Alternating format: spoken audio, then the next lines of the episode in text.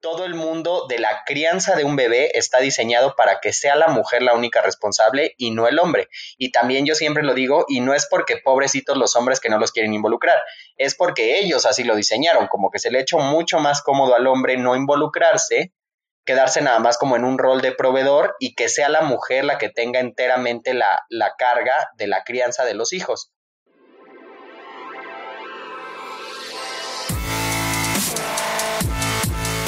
Bienvenidos, Injodibles. Hola, soy Víctor Vargas, coach de vida y alto desempeño, conferencista y empresario. Y en cada episodio te presentaré personas o mensajes injodibles para inspirarte a revelar y expandir los límites de tu mente, tu corazón y tu espíritu. Gracias por acompañarme a conectar y a elevar la vibración. ¡Comenzamos! Bienvenidos, Injodibles. El día de hoy tengo un invitado que tiene una historia extraordinaria en todo sentido. Lo van ustedes a escuchar. Para compartirles algo de él, les diré que es originario de Tamaulipas, proveniente de una familia sumamente unida y a sus 32 años está cumpliendo el sueño de ser papá. Él vive en la Ciudad de México y desde hace varios años eh, está viviendo ahí, donde además estudió las licenciaturas en Economía y Ciencia Política en el ITAM y la maestría en Administración Pública en el INAP. Él se ha desempeñado como asesor legislativo y también ha tenido cargos de dirección administrativa y financiera. Hace unos años comenzó un proceso de gestación subrogada, ya nos contará qué es eso, para convertirse en papá soltero el cual duró dos años y medio, o sea, esta gestación duró dos años y medio. Estoy hablando ni más ni menos que de Salvador, Salvador Loyo, él es conocido como papá soltero. Bienvenido, Salvador, ¿cómo estás? Hola, Víctor, muy contento de estar aquí, ¿cómo estás tú? Muy contento de tenerte, Salvador, eh, contando los días para tener esta entrevista que ya habíamos pactado y pues ya llegó el día el día en que estás aquí, el día en el que Perfecto. a compartirnos eh, una historia que, estoy seguro nos va, nos va a inspirar, nos va a reflexionar, que se suma a esta colección injodible. Y fiel a la tradición, como lo hacemos en este podcast, eh, suelo empezar la historia de mis invitados con esta frase poderosa de érase una vez. En tu caso diría, érase una vez un pequeño Salvador ¿Y cómo la continuaría Salvador? Eh, érase una vez un, pequeño Salvador que creció en, una familia con su papá, su mamá, dos hermanas mayores en, Pachuca Hidalgo. Eh, durante toda su infancia vivió ahí, muy feliz, la verdad es que muy contento, muy aplicado en la escuela, muy ñoño, la primaria y la secundaria. Y pues justo ahí es donde empieza la historia, muchos amigos, jugando, eh, saliendo a andar en bici, eh, muchos videojuegos, fiestas, cosas padres de las que vives en la infancia y que se te quedan para siempre. ¿Y cómo describirías la personalidad de, ese pequeño Salvador? Mm, yo creo que Salvador eh, de niño era una persona muy fantasiosa, muy soñador, inteligente, de buen corazón, muy berrinchudo también, muy consentido, el más consentido de la casa. Y pues, ¿qué más? Listo y juguetón, travieso, súper travieso también, muy, muy travieso, sacando canas verdes en mi casa siempre. Sacando canas verdes en casa. Y, y eso me imagino, obviamente, había estos personajes, que ya un poco lo dijiste, pero tus padres. ¿No? Porque vamos a hablar más adelante de lo importante que es el tema de la paternidad para ti, pero seguramente tendrá que ver con lo que viviste en tu infancia. ¿Cómo, cómo viviste esa paternidad a través de los padres que te tocaron en esta vida?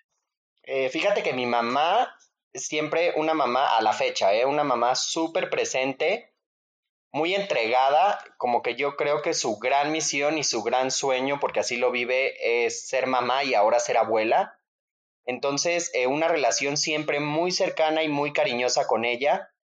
Y mi papá, como yo soy el único hombre de los tres hermanos, mis hermanas mayores, pues las dos son mujeres, eh, pues también como que siempre eh, vio en mí como su orgullo. papá siempre muy orgulloso, eh, cariñoso, presente también. Y lo mismo con lo mismo con mis hermanas, pues mis hermanas también, o sea, siempre me vieron todos en la casa como el consentido, el niño chiquito y, y la verdad siempre como muy arropado de mucho amor y de mucha atención. Eso enmarca tu infancia, no se extiende, se extiende a la, a la, a la adolescencia. Y, y, cómo se da, eh, a qué edad sales de, de, tu, de tu pueblo natal? Salgo de Pachuca a los 17 años, no, 18 años, casi recién cumplidos. Cumplí 18 en junio y en agosto me fui eh, ya de, de, mi ciudad. Ya me había ido de intercambio seis meses, pero pues no era lo mismo, sabía que iba a regresar. Me fui casi así para no volver, este, a los 18 años para estudiar la universidad. Me vine a la Ciudad de México y pues me quedé aquí hasta la fecha. Ahí fue donde nacionalizaste Chilango y eso, y eso nos hace paisanos. Y es, y es siempre una parte importante de la historia. Generalmente las historias eh, eh, tienen esta parte de el salir del lugar conocido. Si vemos todas estas historias, no sé, los cuentos bíblicos o nos vamos a películas y demás, casi siempre hay un éxodo, ¿no? Es como, como esa parte de transformación. Digo, casi siempre, no en todos los casos, pero tu caso fue de ellos, ¿no? Seguramente eh, este paso de irte a la Ciudad de México, pues eh, fue un paso importante en tu crecimiento, en tu desarrollo. Y cuando ya estás en Ciudad de México es cuando tomas este, esta trayectoria, este entrar al mundo de la administración pública o, cómo se da tu desarrollo profesional. ¿Qué te, qué, te, ¿Qué te ancla en Ciudad de México? Primero mi carrera, sí, justo lo que dices de, del tema de, del crecimiento y de cómo se dio, eh, sí fue un parteaguas totalmente eh, en mi vida, porque como te platicaba, pues toda la infancia y también la adolescencia, eh, pues en mi casa fui siempre súper, súper consentido, o sea, en realidad pues prácticamente tenía todas las comodidades, todos los servicios y pues salir de tu casa, irte a otra ciudad en donde, además que bueno, Pachuca es una ciudad chica, entonces al final pues conocí a todos, tenía mis amigos, eh, los papás de tus amigos se conocen con tus papás, como que toda la gente se conoce y yo llegué aquí, se me hizo un monstruo la ciudad, sí, sí, sí me abrumaba, como el tamaño, el ruido, eh, el ritmo que tiene la propia ciudad y como que mi ancla, eh, mucho antes de que fuera ya el tema de la administración pública y demás, fueron, fueron mis carreras, o sea, fue el tema académico. fue el tema en la escuela, en las dos carreras, en economía y ciencia política, y como que justo en las carreras y en la universidad fue donde comencé a hacer comunidad y poco a poco como echar raíces aquí en la ciudad. Fue, fue muy dirigido por, por, por, tu formación académica, por los estudios, que de hecho pues leía yo que y compartía de tu formación en el ITAM, del cual pues yo también soy, soy egresado, entonces algo, algo ahí tenemos en común. Y fíjate, eh, Salvador, dándole un fast forward a, a la historia, algo que, que que me gustó mucho de tu libro fue la, es la claridad con la que, eh, sencillez con la que abordas la historia, vas muy directo y al grano.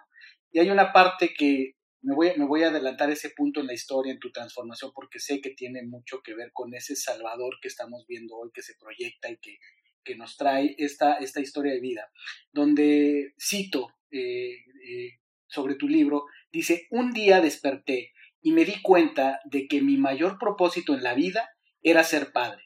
Mejor dicho, siempre lo supe, pero aquel día el sentimiento fue real, muy real.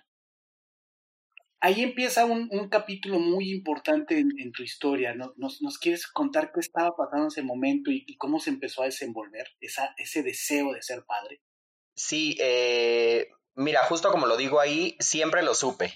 Como que yo creo que desde los 14, 15 años tuve muy claro, o sea, desde muy chavo que quería ser papá y claramente esa edad ya también tenía muy claro eh, mi orientación, tenía muy claro que, que era gay, entonces sabía que no iba a ser de la manera tradicional.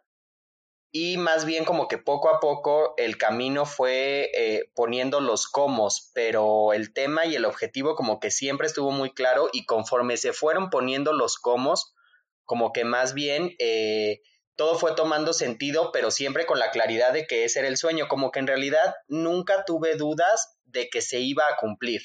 No sabía cómo, pero sabía que estaba en mi destino, lo tenía muy claro que, estaba en mi destino el tema de, la paternidad. Algo que, me llama la atención, eh, Salvador, es eh, sin duda una, decisión, de, vaya, volverse padre, ¿no? Por un lado, pero por el otro, en las circunstancias en, la, en las que... Tú tomas esa decisión con esa claridad, como dices, lo habías tenido claro siempre, nada más había algunos eh, aspectos que tenías que considerar para esa llevar adelante la decisión. Uno de ellos era, era ser eh, gay, ¿no? Eh, y entonces, ahí lo que te pregunto es, ¿Cómo, ¿Cómo, jugaba tu entorno alrededor? ¿Tú ya tenías clara esa decisión? ¿Fue fácil? ¿Lo compartías con tus amigos? ¿Qué te decían? O sea, ¿tu entorno te, te empujaba o también tuviste que primero luchar para para arreglar las cosas alrededor de tu entorno o te lanzaste en contra de viento y marea? Sí, como siempre lo tuve claro, también siempre lo externé así, o sea, con mi familia, con mis amigos, obviamente cuando era como en, una edad muy temprana o que los comos no estaban aterrizados, pues como que solo era como un sueño más al aire y pues este así se entendía. También, como que todos decían, "No, pues qué padre y ojalá este pues si es tu sueño algún día lo cumplas", pero pues no se veía tan aterrizado, pero nunca nunca fue contracorriente, como que toda la gente siempre lo tomó muy bien y ya que empezó a tomar forma y que se volvió algo más serio, como que toda la gente recordó y, decía, pues claro, o sea, como que siempre estuvo muy presente y siempre lo estabas diciendo, entonces como que empezó a hacer sentido a todos mis círculos cercanos, mi familia, mis amigos, en el trabajo, como que toda la gente eh, le hacía congruencia el tema. Es, es, interesante saber cómo, cómo se da el entorno, pero bueno, tú tenías esta claridad y eh, eh, me gusta como dices, eh, acomodar los comos, ¿no? Que me imagino que habrá sido todo un tema. ¿Y cuáles fueron esos comos, Salvador? Cuando tú ya estabas decidido, ya tenías el plan, digamos, echado para adelante, ¿cuáles fueron esos pasos clave? ¿Qué, qué, qué siguió después de esa mañana que tú te despertaste con esa claridad cuando tomaste la decisión?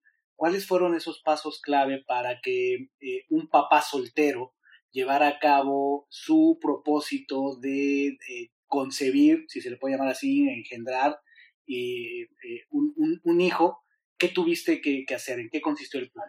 Primero, en los cómo, definitivamente el factor del tiempo. O sea, yo tenía muy claro que quería ser papá, pero al principio sabía, o sea, había momentos en mi vida que decía, sí quiero ser, pero sé que todavía no es el momento. O sea, estaba viviendo otras cosas, eh, eh, me gustaban muchas cosas, obviamente salir mucho más de fiesta, viajes, eh, tener novios, ese tipo de cosas, como experimentar todo eso antes de. Entonces siempre tuvo el factor del tiempo. Otro tema que fue muy importante fue el factor económico, ¿no? O sea que justo el momento en el que yo decidiera hacerlo, eh, el tema económico no fuera un, problema en el proceso ni una vez que naciera. O sea, el poder ofrecerle en la medida de las posibilidades eh, una estabilidad económica y una certeza que no robara nuestra paz y que no fuera como un tema para preocuparse una vez que mi hijo o mi hija, porque en ese momento no sabía qué iba a hacer, estuviera aquí. Otro tema, eh, compaginar eh, mis horarios y mis espacios, sobre todo con el tema laboral, o sea, tener claridad de cuándo ya era el momento en el que me podía permitir espacios en mi trabajo, un tema más de dirección que me permitiera, eh, sí, no descuidar mis tareas, pero pues ya un poco tener una carrera formada, poderme dar el espacio de una licencia de paternidad, entonces, como que esos fueron los factores que quizá a veces había uno y no estaba alguno de los otros dos y decía no es el momento. Pero nunca lo decía frustrado, no era como, ay, no es el momento y ya me urge que sea, sino como que decía no lo es y de repente eh, cuando como que todos esos se conjuntaron dije, ahorita es el momento. Todo esto un poco a ciegas porque pues al final no sabes lo que implica ser mamá o ser papá hasta que lo vives, ¿no? Entonces, por más que yo sintiera de la edad, por más que yo sintiera el tema económico o por más que yo sintiera de, de poder hacer un equilibrio con el trabajo, era de lo que yo imaginaba que podía ser la paternidad, pero más bien pues eh, eh, hasta que lo vivo y, eh, y, eso en el momento que voy, ¿no? Con, con un hijo de 11 meses, pero lo demás pues sobre la marcha, pero justo cuando creí que esos tres factores como que embonaron y que era el momento fue cuando me decidí ya a comenzar de lleno. Vaya que sí, ¿no? Que esperamos estar preparados listos para, para tener hijos y no nos damos cuenta que en realidad es en el proceso de, ejercer la paternidad que nos acabamos de completar. Pero hay algo que te quisiera preguntar, Salvador, y es esto. Eh, así como lo describes, el plan, tomaste la decisión, estabas en un momento donde ordenaste tu vida, prioridades y demás, pero me parece que incluso el, propio título que utilizas en las redes sociales, papá soltero, y como lo estás platicando, ahí me, me quedó claro un factor. O sea, no, no, era parte de tu ecuación, no era un elemento crítico el tener una pareja tener eh, alguien contigo hacer esto. esto. Esto fue un plan en el cual tú no dabas por hecho, no era necesario crítico tener alguien contigo para hacerlo. ¿Es así? 100%. Siempre lo concebiste como algo que no, no creo que esté cerrado a, la pareja, pero me, pero me pareciera por lo que cuentas que, que fue algo donde no te esperaste a tener una pareja. Sí, 100%, nunca fue condicionante. O sea, nunca fue un tema de decir, cuando tenga pareja o si llego a tener pareja, voy a querer ser papá. Eh, al contrario, como que siempre, como bien dices, no estoy cerrado, obviamente, al tema de, una pareja. Ahorita, la verdad, no creo que sea momento, por el momento de paternidad en el que estoy, pero nunca digas nunca. Pero eh, este, este sueño y por eso también la importancia del nombre así eh, en, la cuenta y, y, en, el, en el lema que tiene la cuenta, porque este era un proyecto muy mío.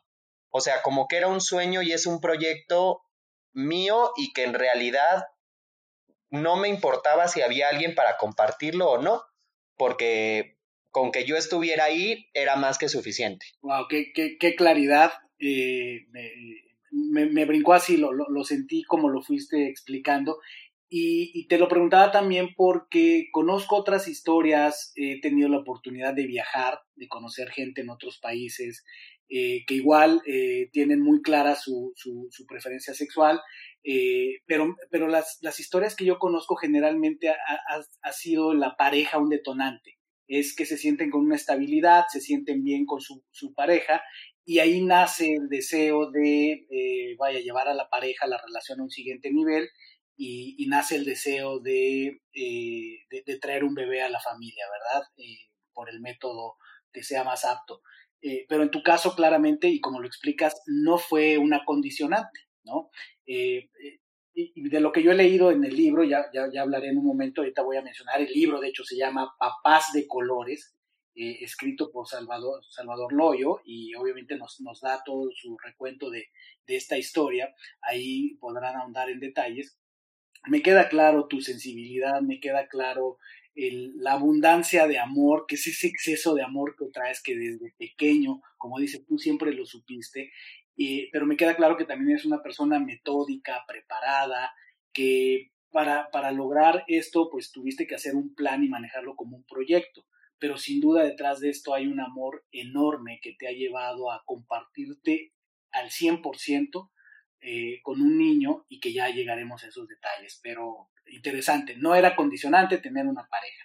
Y entonces, Salvador, cuando ya tenías un plan, ya nos lo contaste, lo fuiste desarrollando, se dio el momento y demás, pero obviamente, pues el factor clave era eh, cómo iba a venir al mundo ese, ese pequeño bebé, ¿verdad? Que, que, que, te iba a convertir en padre. Ahí entra un factor bien, bien interesante, que es alguien se tenía que involucrar. ¿Quién fue? ¿Cómo fue? ¿Cómo, cómo, cómo se dio este acuerdo para concebir a un niño que tú estabas deseoso y dispuesto a entregarle tu vida?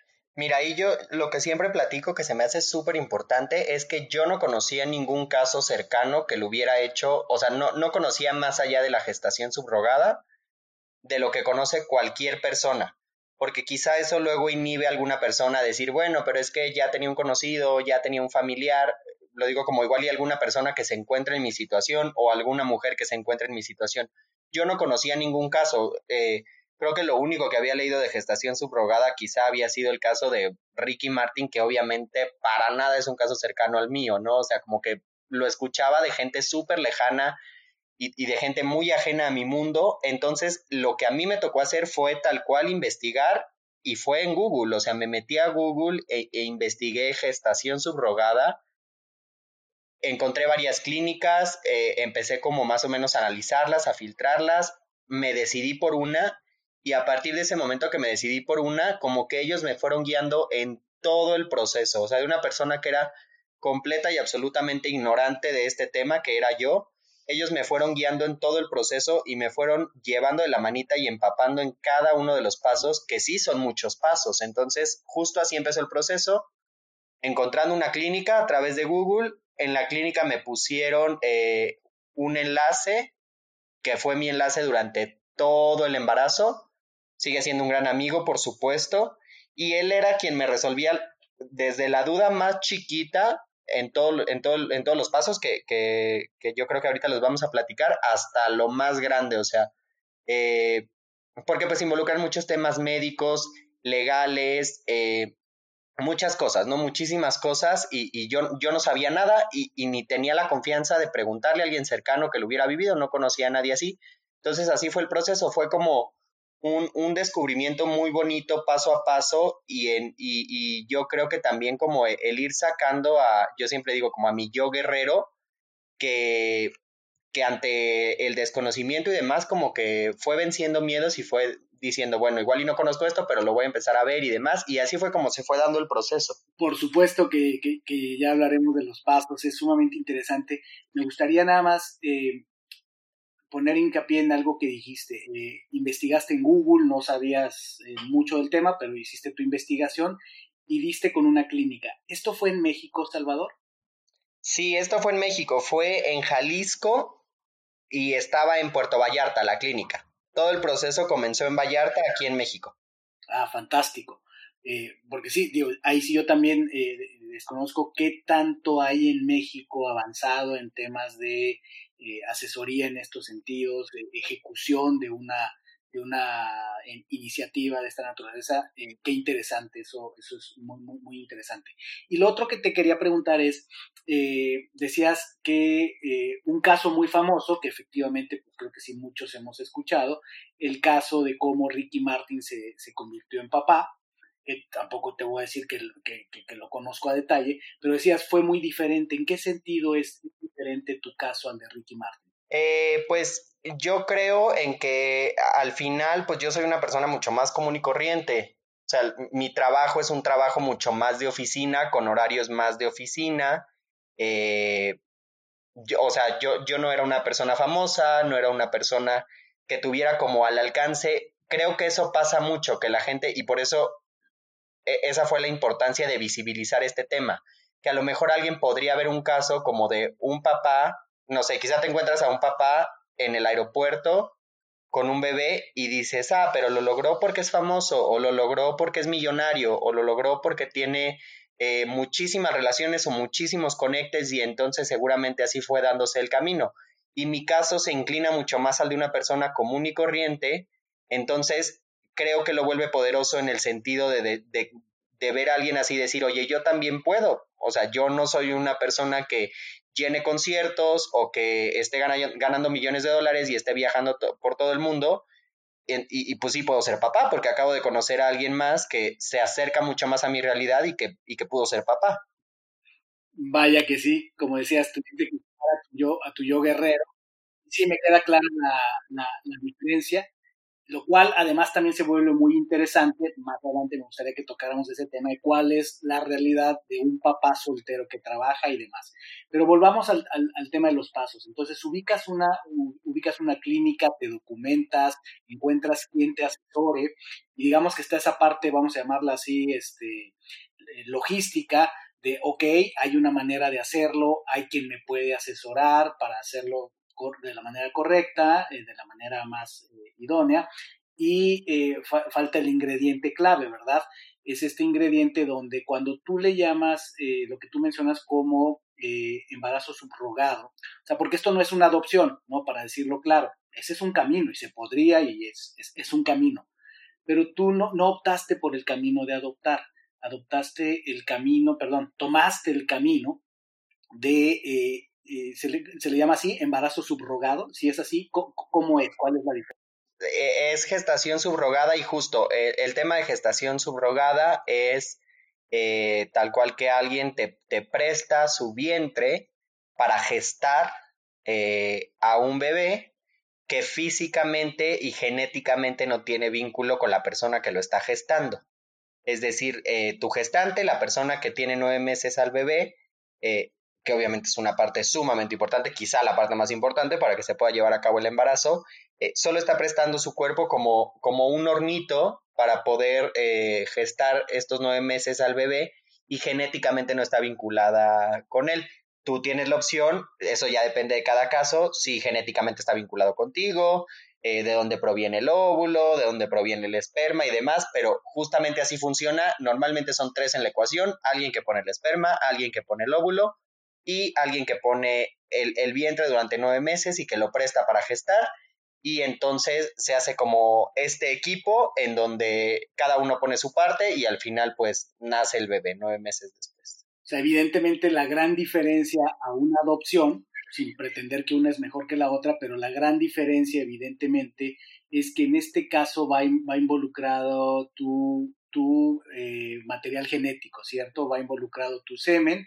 Eh, con, en esta mecánica que mencionas, donde hay otra persona involucrada, eh, que, pone su, su, vientre. ¿Es, es, es correcto? ¿Es, este, ¿Esta es la esencia de la diferencia del método que tú elegiste, que, que es que llevara tu, tu, tu, esencia, tu material genético? Sí, en primer punto sí que llevara el tema de, de, de, mi carga genética. Número dos, que yo creía que era un proceso mucho más fácil si yo era eh, una persona soltera.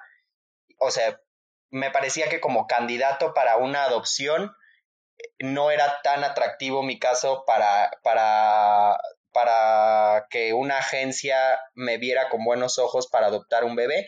Ahora creo que si quisiera tener un segundo o un tercer hijo, cambiaría la situación porque yo no descarto la adopción, pero como ahora ya tengo un hijo, ya podrían ver con elementos reales qué tipo de papá soy, cómo está formada mi familia y demás, como que ya sería más fácil, creo yo, el tema de la adopción.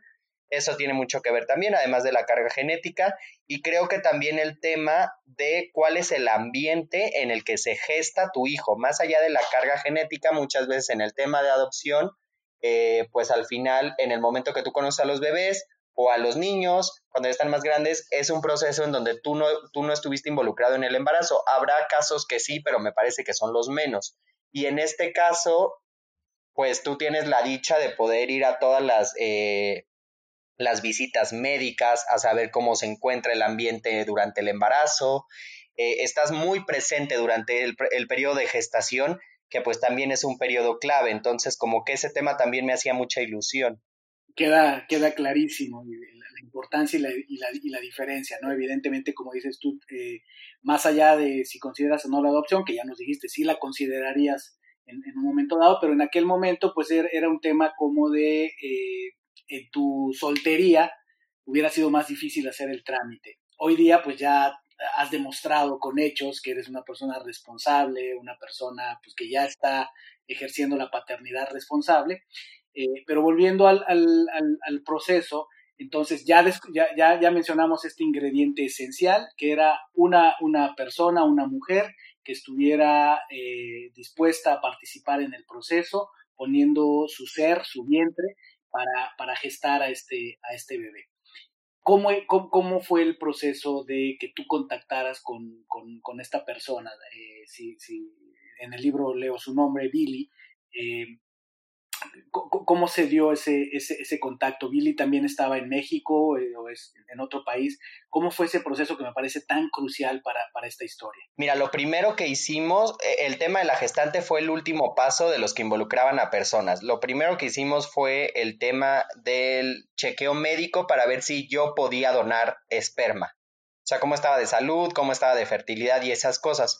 Una vez que pasó eso, continuamos con la donante de óvulos que la donante de óvulos es una persona anónima, no tienes contacto con ella, pero sí conoces toda su historia, su carga genética, su físico, la conoces en fotos, o sea, quizá no su nombre y demás, pero sí nacionalidad, fotos, eh, estatura, eh, antecedentes médicos de su familia y ese tipo de cosas. Tanto el tema médico conmigo como el tema de los óvulos con, con ella, la verdad, eh, surgieron como súper rápido, como que en, en, esos temas fue inmediato como darle palomita a los dos y no pasó así con el tema de, de, la gestante, con Billy. Quizá porque pues no es lo mismo una donante de óvulos que nada más va a entregarlos y no vas a convivir con ella, a que el tema con Billy pues involucraba o con quien hubiera sido la gestante involucraba muchos meses de, de relación, eh, pues mucho más profunda, ¿no? Un vínculo prácticamente para toda la vida. Entonces, ese caso de, de mi agencia, siempre mi coordinador y mi enlace me mandó al principio 10 perfiles, me acuerdo, 10 perfiles de candidatas a gestantes. Ellas se inscriben en la clínica, son de varias partes, o sea, pueden estar en varias partes. Eh, eh, las que a mí me mandaron estaban todas en Estados Unidos. no, no encontramos candidatas en México, pudo suceder en México, pero no fue así, no había en ese momento candidatas, entonces todas mis candidatas eran de Estados Unidos, me mandaron 10 candidatas por correo, en donde escribían una carta, mandaban fotos, hablaban eh, pues de ellas, como una descripción general y demás. Y ninguna me convenció al 100%. Me acuerdo que justo mi, mi coordinador me dijo, en este tema, o sea, a diferencia de con, con óvulos y demás, si cualquier cosita no te termina de convencer, mejor espérate. O sea, al final es alguien con quien vas a convivir pues más de nueve meses, ¿no? Porque era el periodo antes y el periodo después también. O sea, es una persona sumamente importante en tu vida, entonces no tienes prisa, mejor espérate a terminar cediendo en alguien y que conforme pase el embarazo digas como, no, pues es que al final no me terminaba de convencer.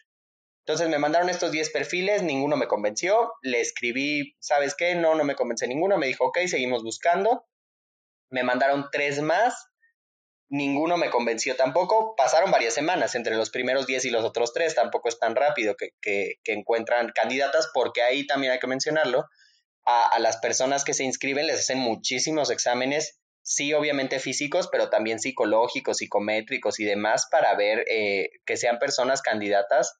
También eh, no es un proceso para todos, no es, no, eh, la gestación subrogada si bien es muy noble, no es algo que, esté diseñado para todas las personas. Habrá personas que puedan, habrá personas que no, entonces son muy cuidadosos con los filtros que tienen para, para ver quién es candidato. Entonces pasaron varias semanas, me mandaron otras tres, no me gustó ninguna y justo despuesito de mandarme las tres me mandaron el perfil de Billy y me acuerdo que me puso mi coordinador, todo era por correo me dijo, mira, te voy a ir mandando este, chécalo, aunque se acaba de inscribir y todavía le falta el último filtro. O sea, te lo mando un poquito off the record, nada más velo checando, pero apenas vamos a ver si cumple con el último filtro. Me lo mandó y desde que lo abrí, desde que vi la foto y empecé a leer, dije, ella es. ¡Wow! ¡Qué, qué, qué historia! Qué interesante. Y fíjate que no sé si, si, si sabes de la existencia de esta. Hay una serie en Prime Video, Amazon Prime Video, que se llama Modern Love, que de hecho tiene, tiene un episodio de, una historia similar de, de, adopción. Eh, muy, muy interesante. Y ahorita me, me, recordó, como lo estabas contando, me recordó parte de esa historia. Es un poco diferente porque esta es una pareja y era, te decía, un caso de estos, donde es más bien la relación de pareja la que los lleva como a esta decisión del siguiente paso. Aquí algo que te preguntaría, Salvador, es, queda muy claro en todo lo que tú nos comentas, tu deseo eh, desde una edad muy temprana, que tú tenías claridad de, este deseo de ser padre, eh, y está muy claro tu motivo. ¿Cuál, cuál, cuál ¿cuál puede ser el, el, motivo o tal vez no pues no sé si cada, cada mujer que haya eh, colaborado en una en, un, en una adopción, perdón, más bien en una gestación subrogada tenga los mismos motivos. No sé si sea el caso específico de, de, Billy, que me imagino de ser también un nombre que no es un nombre real, pero ¿cuál, cuál sería el motivo de, de Billy o en general, eh, en tu experiencia con lo que tú sabes, de, una mujer para participar en, una situación de esta naturaleza. Oye, no, sí, claro que lo vi, vi todos los capítulos de Modern Love y ese obviamente particular es mi favorito. El de esta chava que aparte es como muy nómada y la pareja no, se me hace maravilloso, pues obviamente a pesar de que es con pareja y demás, me relacioné con muchísimas cosas, está muy bien hecho, me parece que retrata muy bien cómo es la situación. Eh, en el caso de Billy, que, además sí es un hombre real y es la más feliz con el blog y con el libro, se lo mandé, obviamente no entiende nada porque no habla español, pero era la más emocionada, pues seguimos teniendo muchísimo contacto y, siempre va a ser parte súper importante de mi familia. En su caso, la verdad no sé si exista una generalidad entre todas las personas que lo hacen, porque no conozco ninguna otra persona que lo haya hecho. Quizás algunas de mis seguidoras medio me escriben del tema y lo han hecho, pero no las conozco. Es una relación eh, más bien, eh, pues medio en línea. Pero en el caso de Billy en particular, que así lo decía su carta y conforme pasó el tiempo me convencí de que sí era así porque convivimos muchísimo tiempo. Yo me fui a vivir eh, un mes antes de que, de que naciera Lucio a Oklahoma, que es donde ella vive, y luego estuvimos dos meses más. O sea, estuvimos, además de las veces que yo fui en el embarazo y demás, estuvimos tres meses conviviendo prácticamente diario. Eh, y su deseo genuino era el tema de ayudar a alguien para formar una familia. Billy tiene un matrimonio súper bonito. También a su esposo es una persona a la que quiero mucho y tiene tres hijos maravillosos. Es una excelente mamá, una mamá súper presente. Tienen una familia muy, muy bonita los cinco. Y ella ponía ahí que ella estaba tan contenta con, con su tema familiar y tan realizada que no podía concebir como que hubiera personas que no pudieran por sus propios medios eh, tener una familia, si así lo deseaban. Entonces, que si ella podía ser un instrumento para ayudar a alguien a formar una familia, ella estaba dispuesta a hacerlo. Y ese fue como su móvil para llevar a cabo el proceso. ¡Wow! O sea, toda la playa de la la historia que nos está compartiendo Salvador, porque e, era, era una pieza importante conocer este, este dato que lo compartieras, porque cualquiera podría pensar 20 motivos distintos, incluso el dinero, ¿no? Pero a mí me parece colosal esta, esta pieza de la historia, porque ya lo dijiste, estamos hablando de que no era una jovencita de confundida, no era una persona que lo hizo por dinero, como muchas veces, por ejemplo, los donantes de sangre.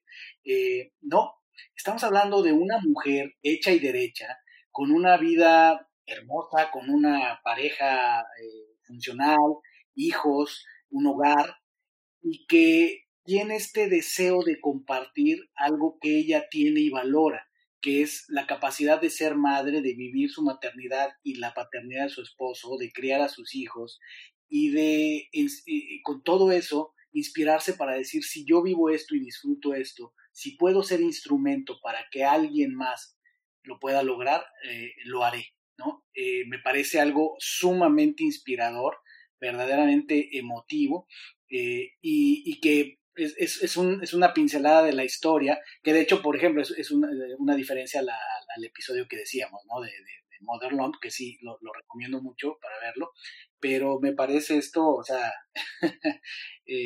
vaya, me quito el sombrero, ¿no? Que existan seres humanos así, uno con el deseo de dar, como eres tú, y otro con el deseo de apoyar, a dar, de apoyar a realizar un sueño como el tuyo de esa manera. O sea, verdaderamente eso a mí me, voló la cabeza.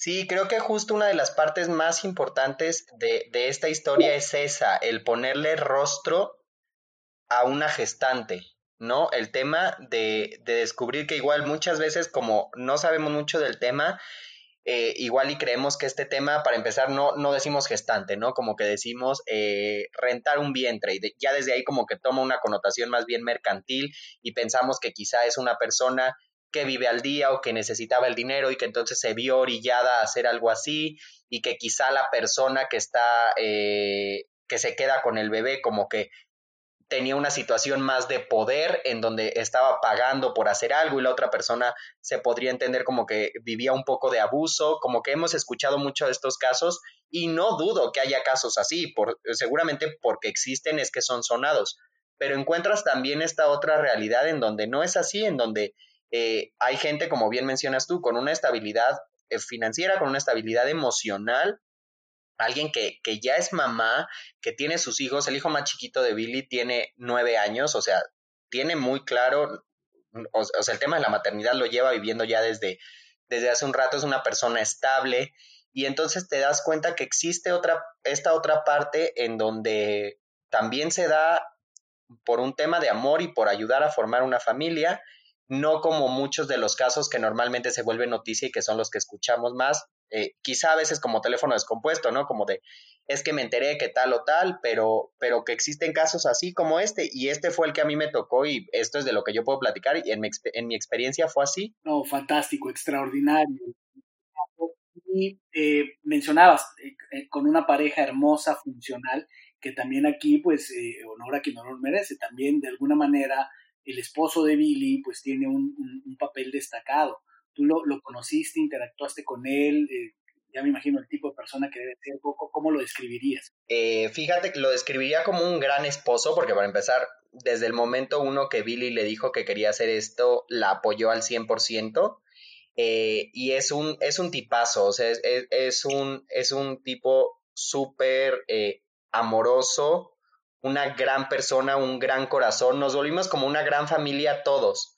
Eh, los cinco de ellos, o sea, Billy, su esposo y sus tres hijos, mi mamá y yo, porque mi mamá me acompañó durante todo el proceso, me acompañó a los ultrasonidos, me acompañó los tres meses que yo estuve viviendo en Oklahoma. Y la verdad es que su esposo, eh, como que una cosa podría ser eh, una, sí, una buena persona y demás, pero que marcara, marcara su línea, que también podría ser entendible, pero en el caso de su esposo siempre fue una persona que se desvivió en atenciones por nosotros, en hacernos sentir en casa, en casa, tanto en su casa como en la ciudad, ¿no? O sea, muchas atenciones, pero genuinas de cariño, de sentirnos siempre como muy acompañados, muy respaldados, y pues eso no lo pagas con nada, ¿no?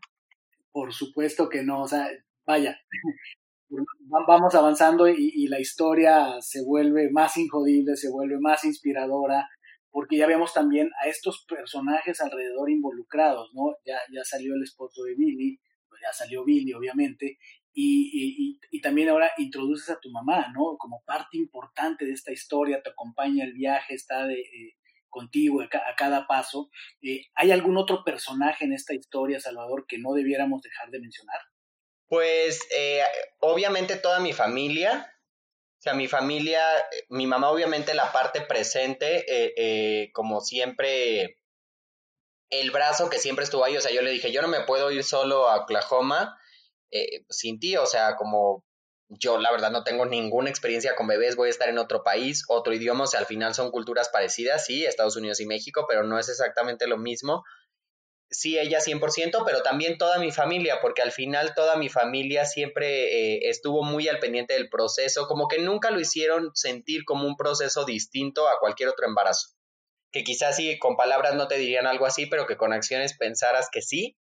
O sea, que, que pudieras decir como, bueno, es que igual y no lo están tomando para nada. o sea, te hablo mi papá, mis hermanas, mis sobrinos, mi abuela, que va a cumplir 90 años pronto, que quizá no entendería como cómo funciona esto, y toda la gente como que lo tomó muy bien, y también obviamente todo el tema del respaldo laboral, también el tema en mi trabajo se volvió clave. Mi jefe, una pieza sumamente clave por el tema de decirme, tómate el tiempo que necesites, me toma la licencia de paternidad que necesites, y también mis subordinados, o sea, tanto mi jefe como mis subordinados, que fue vete, despreocúpate, eh, nosotros vamos a estar aquí al pie del cañón, como que esa certeza laboral que también me permitió desconectarme de ese proceso para poder estar de lleno, hizo como que todos los factores se conjuntaran y que yo me pudiera ir muy en paz y que disfrutara mucho el proceso allá.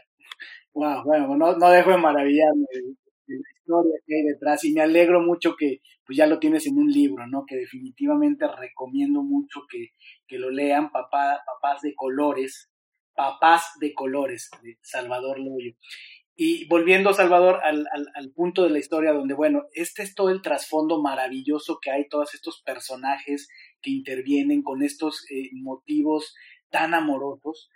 Y entonces pues, ya se da el proceso, se desencadena todo y pues el proceso de paternidad tradicional pues es, está la pareja, van viendo crecer la pancita de mamá, van siguiendo todo este proceso, viene la compra de, de, la ropita, la cuna, prepararte, pero pues tu caso me imagino evidentemente en estas circunstancias, eh, muchas de esas cosas se habrán dado, pero muchas otras fueron muy diferentes, ¿no? Este es un proceso donde, pues, ¿cómo fueron esos nueve meses? Cuéntanos, ¿cómo, cómo, se, cómo se da el proceso? Mira, el proceso tuvo muchas similitudes con el proceso tradicional, por ejemplo, en el tema de justo de la espera y de estar arreglando el cuarto, empapándote con el tema de qué cosas comprar y demás, todo eso lo viví eh, pleno. El tema de los embarazos, pues siempre que tenía oportunidad iba a los embarazos, eh, digo, perdón, a los ultrasonidos con, con Billy pero, eh, por ejemplo, obviamente todo el tema de la distancia sí tuvo mucho que ver. No, hubo muchos ultrasonidos en los que yo no pude ir y que todo era como por Skype o era eh, por mensajito de ya salimos y ya pasó esto. Pero yo creo que los miedos naturales que se tienen, el tema de, la ansiedad, el tema de la percepción del tiempo, eso sí fue muy parecido a un embarazo tradicional. Lo digo como por las personas cercanas que me ha tocado vivirlo. O sea, los primeros meses obviamente como este miedo natural a que sí se lleve a cabo, a que ya lo quieres gritar, pero quizás muy pronto y tienes que ser como muy eh, prudente con ese tema, eso lo viví eh, exactamente igual. Eh, luego el tema, pues, de que sientes que ya se está yendo el tiempo súper rápido y que no terminas de ver cosas y demás, también lo viví así.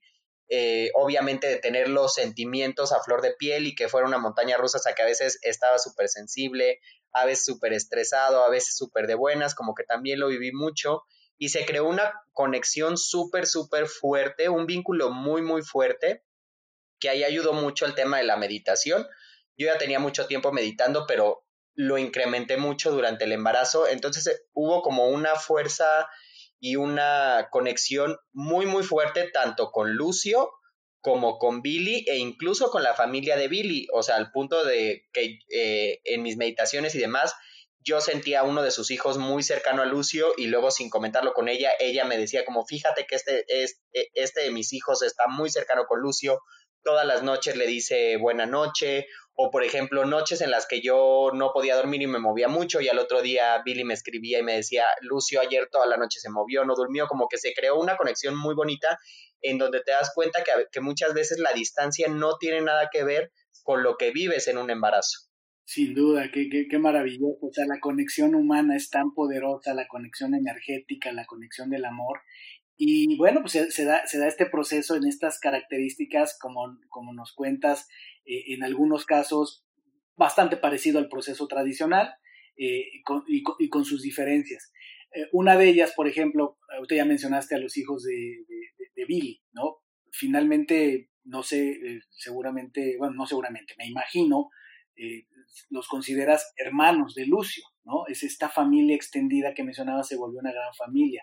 Y, en ese mismo sentido también, por ejemplo, ¿cómo determinaron el tema de, del nombre? O sea, ¿en qué, ¿en qué cosas participó o tal vez sigue participando Billy y su familia en, en esta familia eh, contigo y con Lucio? Por ejemplo, decisiones como el nombre, ¿es algo en lo que, en lo que ellos participaron? No, no, no, en nada de eso. O sea, siempre, siempre participan como, eh, pues como parte de tu familia, yo diría como unos tíos cercanos que tienes o primos cercanos que tienes, como que de esa gente que está involucrada, pero más bien como en un tema de espectador, que quieren mucho a la otra persona, pero que no toman decisiones. Y la verdad es que ellos siempre fueron muy respetuosos, eh, como siempre muy involucrados en los temas, pero en, ese tipo de decisiones eh, no, como que no, nunca, nunca participaron, siempre muy pendientes y muy emocionados, pero todas esas decisiones las tomé yo.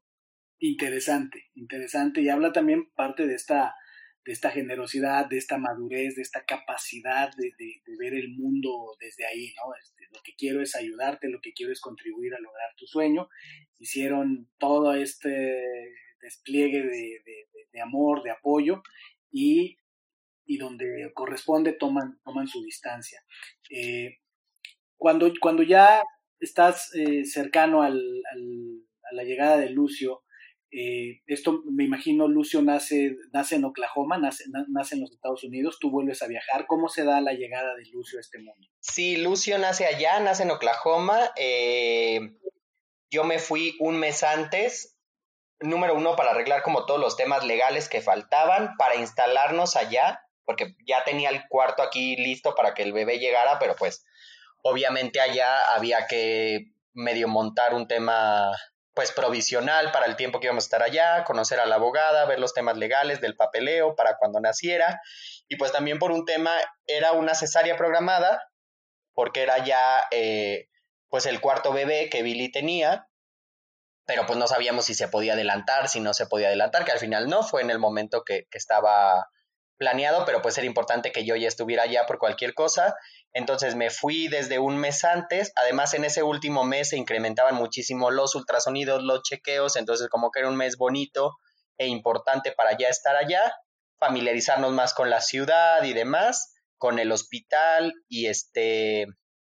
Luego nació y estuvimos dos meses más. Entonces estuvimos en total tres meses eh, corridos allá. Ya, ya me imagino. Eh, y, bueno, y es donde entró el apoyo que decías, ¿no? Cómo, todo tu entorno eh, se confabuló, se alineó para que personas y circunstancias se dieran y que tú pudieras estar ahí presente y se haya logrado y así llega, llega Lucio al, al mundo.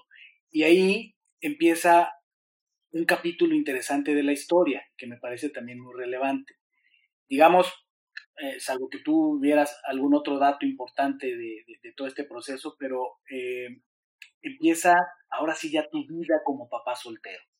Me imagino que llega el momento en el que regresas con Lucio eh, ya a, México y empiezas ahora a vivir este otro ángulo que me interesa mucho que nos compartas de cómo vive un papá soltero en México esa paternidad en estas eh, condiciones, de siendo este, este papá eh, sin, pareja, viniendo con un, con un niño que, que, surge de un proceso de, gestación subrogada, pero todo el, tema de convivencia, el tema de sociedad, ¿no? Al cual finalmente podemos estar o menos de acuerdo, podemos tener mayor o menor apertura, pero es una realidad.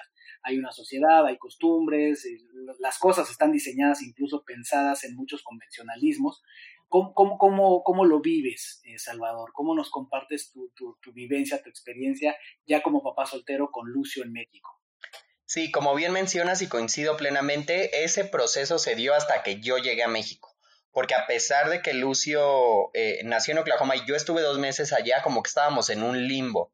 O sea, estaba padrísimo, pero pues yo estaba de tiempo completo con él, estábamos, eh, pues, o, sea, ajenos a mi trabajo, ajenos a mis círculos de acá, como que eso se había quedado en stand-by y no habían convivido los dos mundos. Y fue hasta que regresamos que eso pasó el primer choque que se dio y que lo menciono en el libro es este tema de que hay muchas cosas en la maternidad y en la paternidad en donde no se aceptan papás. O sea, yo siempre uso esa frase, las cosas están diseñadas para las mamás, desde los pañales, las aplicaciones eh, en línea para monitorear a tu bebé, eh, los cambiadores en los baños, hay en los de mujeres, no hay en los de hombres todo el mundo de la crianza de un bebé está diseñado para que sea la mujer la única responsable y no el hombre.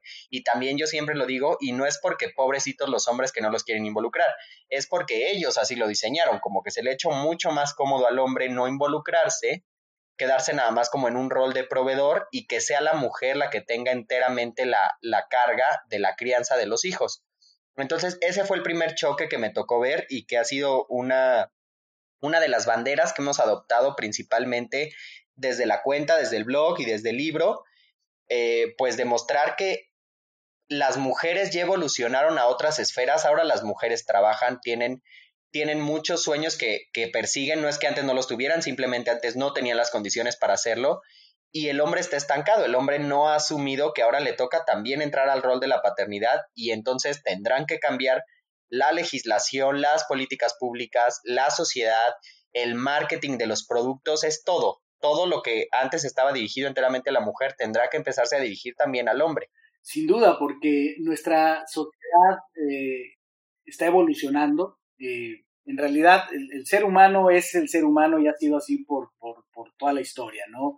El tema de eh, tendencias, preferencias, filosofías, maneras de, de convivir pero en la sociedad en la que vivimos, aquí en, Occidente, en América eh, y demás, ocurre mucho esto, es una realidad, ¿no? Tenemos convencionalismos, tenemos creencias, tenemos costumbres, tenemos ideas y como bien dices tú, está, está plagado el asunto en nuestras leyes, en el diseño de los productos, el marketing de los productos, en la manera en la que convivimos.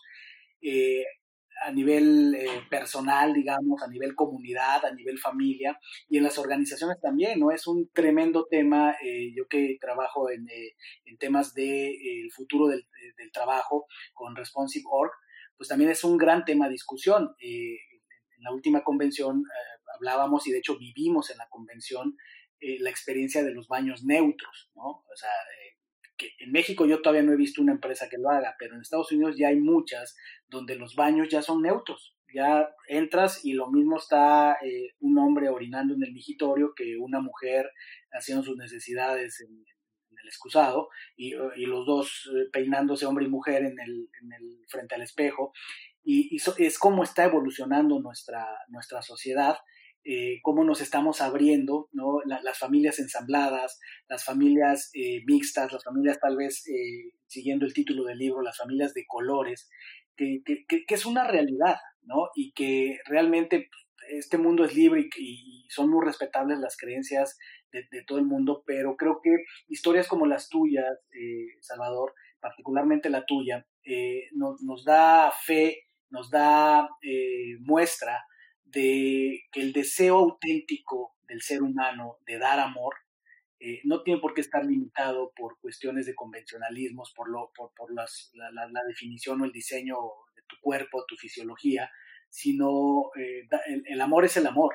Y cuando es puro y verdadero, eh, eh, no, importa una circunstancia de un papá soltero con un, con un hijo gestado de manera subrogada, porque también muchas veces familias tradicionales, papás tradicionales, mamás tradicionales, muchas veces no son los más aptos para, para, para cuidar de sus hijos, ¿cierto? Entonces, este mensaje me parece sumamente poderoso y además pues hace como una cierta justicia, ¿no? Por lo que decías de, hay cosas donde los hombres justamente nos sentimos o, nos vemos orillados a, cosas que no están diseñadas, pensadas para nosotros, ¿no? Cuando muchas veces estamos hablando de la inequidad de género, donde las mujeres eh, son eh, relegadas en, en el trabajo y demás, pues muchas veces en el, en el pecado llevamos la penitencia, ¿no? Es, es, parte de lo que te ha tocado vivir. Por ejemplo, ¿cómo te ha tocado la convivencia con otras mamás, ¿no? Eh, ¿cómo, has vivido esa experiencia?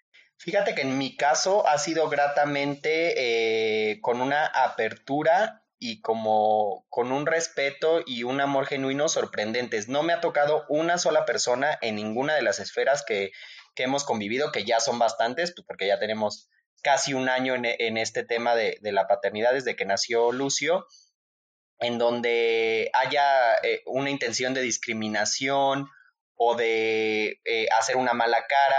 Muchas veces sí hay preguntas, pero preguntas que vienen como desde dudas genuinas, o sea, no malintencionadas, sino eres un caso distinto, quiero aprender. Pero más allá de eso, no, la verdad, gratamente me he encontrado con que como que la sociedad ya lo tiene muy claro como que la sociedad evolucionó y justo por esto, esto que mencionas tú de que el libro se llame Papás de Colores, es con esa intención, porque al final yo creo que ahorita en 2020 tenemos familias de todos tipos de colores. Antes, por supuesto, las familias eran blanco y negro. Blanco y negro me refiero, o eras una familia heterosexual, papá, mamá e hijos, o eras la parte negra y, la parte negra eh, en este blanco y negro era la gente apestada, me refiero a los divorciados, que entonces no, no, no, era una cosa súper apestada, o a, una mamá soltera que el hombre no se quiso hacer cargo, una desgracia, ¿no? O la gente mal entendida como quedada porque no se casaba, entonces también estabas en la parte negra. Y ahora tienes una gama de colores porque en realidad si eres una pareja heterosexual y quieres tener hijos, qué padre, felicidades, o sea, está excelente que quieras cumplir tu sueño. Y si eres una pareja heterosexual y no quieres tener hijos, no te hace menos familia, o sea, también está increíble. Mismo caso, si eres gay y no te quieres casar y quieres vivir de fiesta y no quieres tener hijos, está increíble, no te hace menos persona ni te hace menos familia. Y si eres una pareja de lesbianas y quieres tener un hijo, también está increíble. Si vives tú solo con tu perro y para ti eso es ser una familia, es una familia, porque el mínimo común es el amor, no son estos convencionalismos, no son estas reglas interpuestas y estos arquetipos interpuestos por la sociedad, que como bien dices tú, al final también tenemos casos en la mal llamada familia normal, porque no es, no es una normalidad, no quiere decir que las otras sean anormales, porque existen, eh, en donde tienes casos que quizá no eran las personas más aptas eh, para ser papás, y a lo mejor ellos mismos se vieron orillados a ser papás, pues porque, ¿por qué? Porque soy una pareja heterosexual y entonces en el manualito viene que yo tengo que tener hijos. El tema es que ya esta diversidad de, de colores nos motive en el tema de quiero hacer esto y no tengo que hacer esto. O sea, que ya no defina tu orientación sexual o tu estado civil o tu condición económica o tu raza, si, si puedes formar una familia o no la puedes formar, que lo que la determine sea el amor que sea el amor lo que la determine, sin lugar a dudas. Y diste un muy buen recuento, ¿no? E, es, es cada vez también más evidente, decías, un ejemplo eh, bastante común creo es eh, los papás divorciados, ¿no? Es, un, es, es una realidad. Eh, yo lo veo, por ejemplo, en la escuela de mis hijos, hay, hay varios y queridos amigos que, bueno, pues por la, la, razón que haya sido, tomaron la decisión de terminar su relación de parejas, siguen siendo ambos, mamá y papá, estupendos padres, pero sí en, algunas ocasiones ha salido el comentario de alguno de los papás que están en esta situación de decir es que hay cosas en las que no están pensando en las familias que no vivimos papá y mamá bajo el mismo techo, ¿no? Detalles si tú quieres, el correo electrónico, las instrucciones este, están dadas para un campamento de tal manera que asumen que todos este, vivimos en la misma casa, ¿no? Son pequeños detallitos que sí nos tenemos que ir haciendo más sensibles, ¿no? Entender eh, que, las familias, hay diferentes configuraciones, otra vez, ¿no? Hay familias de diferentes colores y es parte de evolucionar en una sociedad. Y lo mismo, pues, en el, en el ámbito del trabajo que ya tocabas, aquí yo, te preguntaría muy en específico, en tu experiencia, creo que hay avances, pero en tu experiencia, ¿qué dirías eh, que, que, nos falta también avanzar? ¿Qué, qué podrías tú sugerir al, al, ámbito del trabajo de las organizaciones eh, adelantar un poco más, ¿no? Poner más atención a, situaciones de familias eh, configuradas de forma distinta a la tradicional. ¿Qué, qué, aconsejarías, Salvador? Mira, en primer punto, definitivamente tiene que haber una reforma a la legislación en cuanto a la materia de licencia de paternidad y maternidad se refiere. O sea, actualmente, eh, por lo menos en la Ciudad de México, la licencia de maternidad me parece que son cuatro meses, la licencia de paternidad son cinco días. Esto le pega incluso a las familias tradicionales. Creo que debe haber una reforma ahí en donde no sea el género lo que determine los días que puedes tener.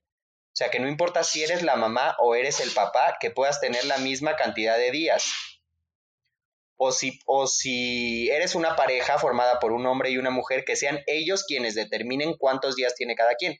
Quizás la mamá necesita 10 días porque estuvo en el parto, obviamente siempre la mujer tendrá una condición distinta porque ella es quien, quien está en el parto, pero a lo mejor ella es la, la proveedora de la familia, ella es quien tiene que salir eh, a trabajar y este tipo de licencias obligan a que ella sea la que se quede en la casa y a que el hombre sea el que salga a trabajar reproduciendo los viejos patrones que teníamos. Ese tema sin duda. Y tanto para familias tradicionales como para familias diversas, el tema de tener espacios y horarios mucho más accesibles a poder compaginar la crianza de los hijos con el tema del trabajo, porque también creo que los trabajos están diseñados para familias en donde se entendía que uno de los dos cuidadores, normalmente la mujer, se quedaban en casa. Entonces, las instalaciones, los horarios no están diseñados para que puedas compaginar ambas cosas, como que no se está entendiendo eh, la maternidad y la paternidad moderna, en donde la mayoría de la gente trabaja y además tiene a sus hijos. Y muchos trabajan porque quieren trabajar, o sea, porque es parte de sus sueños, no porque tengan que trabajar. Yo lo veo en mi caso, que soy muy afortunado de poder llevar a Lucio todos los días a mi trabajo. Bueno, ahorita obviamente no por el tema de la pandemia, pero previo a, yo podía llevar todos los días a Lucio a mi trabajo e incluso creo que te hace una persona más productiva porque tener la tranquilidad y la certeza de que tu hijo está en el mismo lugar que tú y que está bien y que le puedes echar un ojo, te hace ser más productivo, o sea, te hace no estar revisando el celular, no estar ansioso, entonces creo que debería haber mucho más sensibilidad en el ámbito laboral en esos aspectos. Sin duda, es, es, un área importantísima de desarrollo, yo particularmente te decía, soy, eh, eh, afortunado de, formar parte de círculos donde se, se, habla de esto, donde se promueven estas ideas, acciones y, tocamos organizaciones y tocamos eh, algunos ámbitos de, autoridades para precisamente promover este crecimiento porque en la medida que tengamos mejores organizaciones podemos mejorar la vida de las personas que están dentro de esas organizaciones y los seres humanos tenemos estas necesidades, tantas eh, en, muchos sentidos eh, de compensación, de lo que sea, pero también la paternidad es sumamente importante en, en, lo que hace a una persona completa. Eh, en tu caso, eh, esta, esta gran oportunidad que tú tienes de llevar a, Lucio al trabajo, ¿cómo, se da? ¿Es, eh, lo, tienes, eh, hay un área en, está así cercano contigo mientras estás trabajando o es que hay, hay guardería en el lugar, en el edificio donde tú estás? ¿Cómo, ¿Cómo, funciona eso? Mira, en mi caso en particular, dentro de mi oficina creamos un espacio para él que es prácticamente un cuarto, o sea, tiene cuna, tiene eh, cambiador, tiene sus juguetes ahí. La niñera se va conmigo todos los días, entonces si yo estoy en alguna reunión, ellos están en su cuarto y si yo no estoy, pues estamos conviviendo todos, que también como en cualquier trabajo tienes tiempos muertos, que pues si tienes la, certeza, perdón, la, eh, la, facilidad de tener a tu, a tu hijo o a tu hija cerca, pues te permite poder estar conviviendo con ellos. Pero eh, además de eso, en mi trabajo como institución, porque mi jefe así lo ha, lo ha implantado, es, es, un área muy amigable con los niños. Ese es mi caso, pero hay muchísimos trabajadores de todos los niveles que llevan a sus hijos. Digo, además de que está el tema de la guardería y del CEND y demás, pero que, que es, se entiende que es una oficina muy abierta a que los niños puedan estar ahí y que, y que sean parte del ámbito laboral. pues vaya que habla de una, una oficina, una organización donde hay gente con pensamiento de vanguardia. Eh, qué fortuna que tengas ese, ese entorno de trabajo que además pues te apoyaron en todo, en todo este proceso. Y algo que también eh, te quería preguntar es, eh, ya en, en, tu normalidad, como decías, ahorita estamos en, la pandemia, pero eh, en tu caso, normalmente le pido a, algunos de mis invitados que nos cuenten cómo sería su día. ¿Cuál sería tu día típico para darnos una idea de, cómo un papá soltero, como en tu caso, lleva, lleva a cabo su día a día? ¿Cómo, es el día típico de, Salvador con Lucio?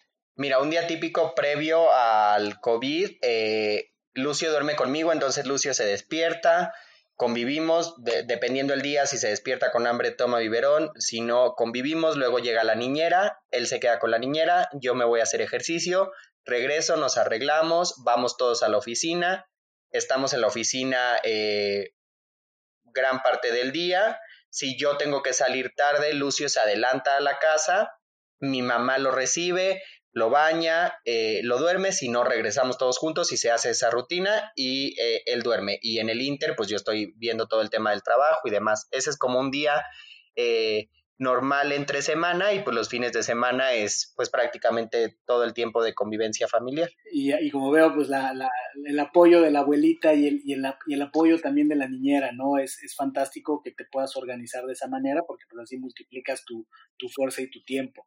Y Salvador, tienes un, una una participación destacada en redes sociales, tienes un, número importante de seguidores, pero más allá de los seguidores tienes, tienes un mensaje poderoso, tienes una relación importante con esa audiencia, esa comunidad que has creado. Eh, ¿cómo, vives ese ángulo también de tu vida, de tu influencia hacia, hacia el mundo? ¿Qué, qué, te pregunta la gente? ¿Qué, intercambias con la comunidad? ¿Qué es lo más común? ¿Qué, destacarías de, la comunidad que has creado en tus redes sociales? Es una comunidad bien bonita porque nos apoyamos muchísimo entre todos. Eh, cuando eres papá o eres mamá, te das cuenta también de que eres una persona muy vulnerable porque hay muchas cosas en las que la mayoría de las veces tienes más preguntas que respuestas. Entonces, poder encontrar espacios en los que puedas convivir y aportar lo que a ti te ha funcionado, lo que no te ha funcionado, eh, te da muchísima tranquilidad y además lo estás haciendo con personas que están hablando tu mismo idioma, que están viviendo lo mismo que tú. Eso es lo que ha pasado en la cuenta y por eso creo yo que ha sido tan, tan exitosa, que al final es una cuenta que da muchos consejos de lo que a mí me ha servido y muestra nuestra cotidianidad, pero también recibe muchos consejos que le han servido a otras personas. Entonces se vuelve como una retroalimentación constante de todos los que estamos viviendo este tema de la maternidad y de la paternidad en donde puedes hablar, puedes expresarte, puedes llorar, porque también hay muchas, muchos momentos de frustración en donde no tienes idea de lo que estás haciendo, en un espacio libre sabiendo que no te van a juzgar y que quien lo está, quien lo está leyendo del otro lado lo está viviendo, entonces te entiende, está hablando tu idioma. Esa es como la parte más bonita que se ha creado con la cuenta de Papá Soltero.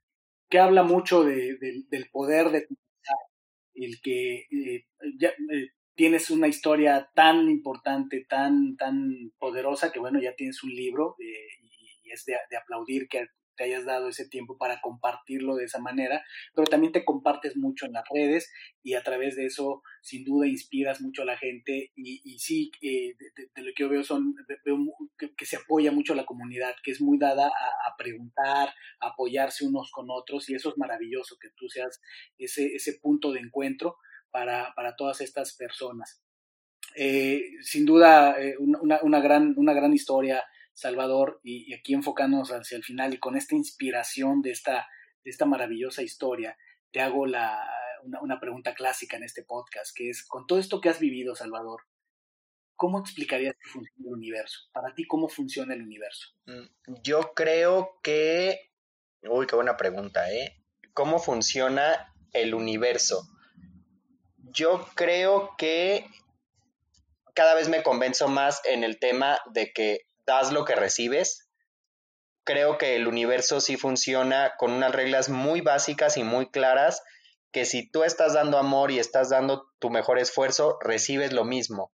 Para mí, este tema de la paternidad y del tema de la paternidad en la soltería eh, me ha demostrado y me ha abierto los ojos también de cómo al final el universo nos da siempre como una señal de crear comunidad. O sea, la gran lección que a mí me ha dado la paternidad es el tema de, de aprender a pedir ayuda, de crear comunidad, de crear tribu. O sea, creo que, que justo como que el universo funciona de esa manera y nosotros no lo entendemos así. Muchas veces estamos obstinados a creer en el tema individualista, cuando en realidad debemos hacer tribu y debemos hacer comunidad. O sea, a mí muchas veces me preguntan, eh, es que cómo le haces para, para hacerlo solo y yo la verdad pienso, pues es que en realidad nada más alejado de la realidad, ¿no? Yo no hago esto solo, yo tengo una comunidad y tengo una tribu impresionante que siempre está ahí.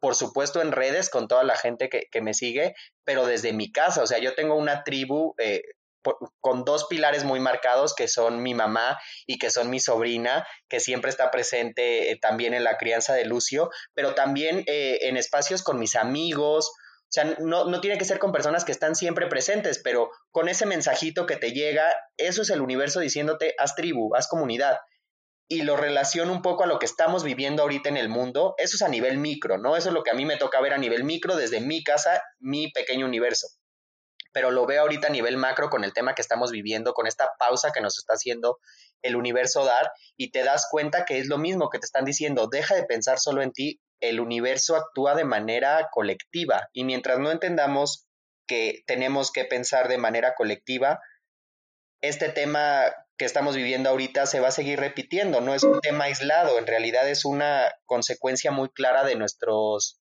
de nuestro ritmo y nuestro patrón de vida que no va acorde a lo que el universo y a las leyes del universo. Maravillosa explicación. Y dado eso, nuestra siguiente pregunta sería, ¿qué es para ti, Salvador, ser injodible? Mm, para mí el tema de ser injodible sería que siempre pesen más tus sueños que tus miedos.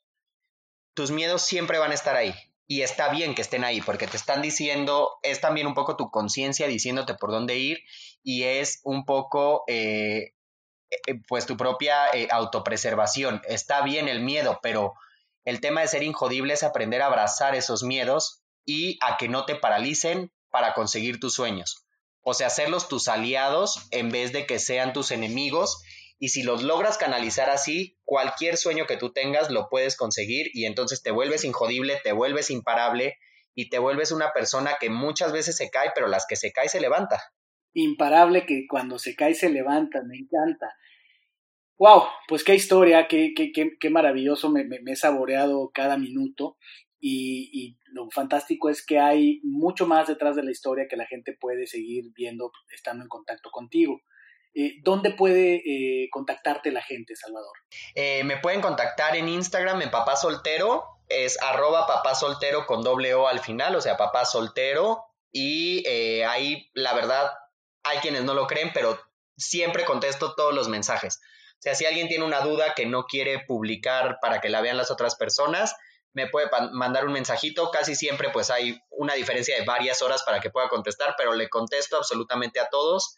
Entonces, eh, ahí se crea una comunidad bien bonita porque me pueden escribir de sus miedos, de sus dudas, de si están en el mismo proceso en el que yo me encontré alguna vez hace varios pasitos, de no saber para dónde caminar si, se quiere formar una familia.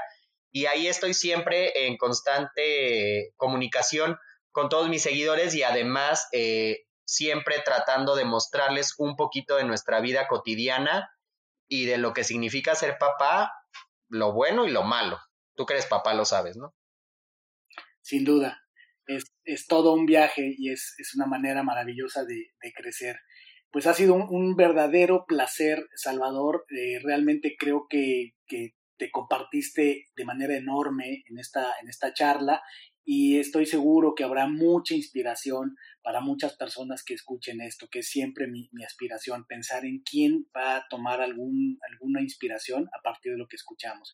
Así es que te agradezco de corazón tu presencia, tu generosidad para compartirnos todo esto, Salvador. Al contrario, Víctor, muchísimas gracias a ti, gracias por una plática, la verdad estuvo súper, súper a gusto, súper bonita, me hiciste recordar muchas cosas muy bonitas, me hiciste plantearme grandes preguntas existenciales. Y qué valioso eh, que puedas hacer estos ejercicios, la verdad te lo agradezco desde el corazón. que des voz y que des espacio a este tipo de historias para que lleguen a más gente y las podamos socializar y normalizar para que si hay alguien ahí que tiene un sueño como este o parecido o quizá otro sueño, pero se logre identificar un poquito, que se relacione. Es muy valioso lo que haces dando, dando esa voz y te lo agradezco muchísimo. Te agradezco, Salvador. El camino es ese, el camino es solo uno. Todos somos uno y vamos al mismo lugar del que venimos. Y a ti, mi querida, mi querido Injodible, eh, me puedes eh, encontrar en redes sociales, en Instagram, en Ser Injodible, en Facebook, en Ser Espacio Injodible y sobre todo te invito a que visites el sitio web injodible.mx donde vas a encontrar todos los episodios, donde vas a encontrar historias, donde vas a tener un lugar para interactuar, eh, encontrar respuestas y por supuesto también en todas las plataformas de podcast. Nos vemos en el siguiente episodio. Muchas gracias. Gracias por haberme acompañado en un episodio más para moldear y forjar tu mentalidad injodible. Tenemos una cita con tu grandeza en el próximo episodio. Hasta entonces.